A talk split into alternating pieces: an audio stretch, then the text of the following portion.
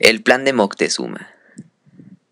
Este plan consistió en que Moctezuma y los mexicas iban a atacar a los españoles en la noche mientras estos dormían. Pero el plan no resultó efectivo, ya que los españoles lograron derrotarlos, haciendo que se convirtieran aún más enemigos a los mexicas.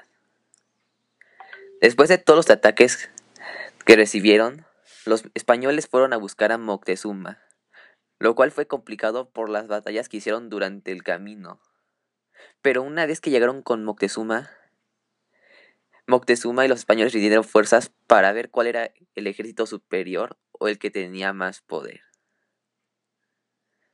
Una vez que derrotaron a su líder Moctezuma, los mexicas lo trataron de matar a los españoles por casi dos años, hasta que estos se rindieron, provocando que los españoles pudieran conquistar América, dando origen a la Nueva España.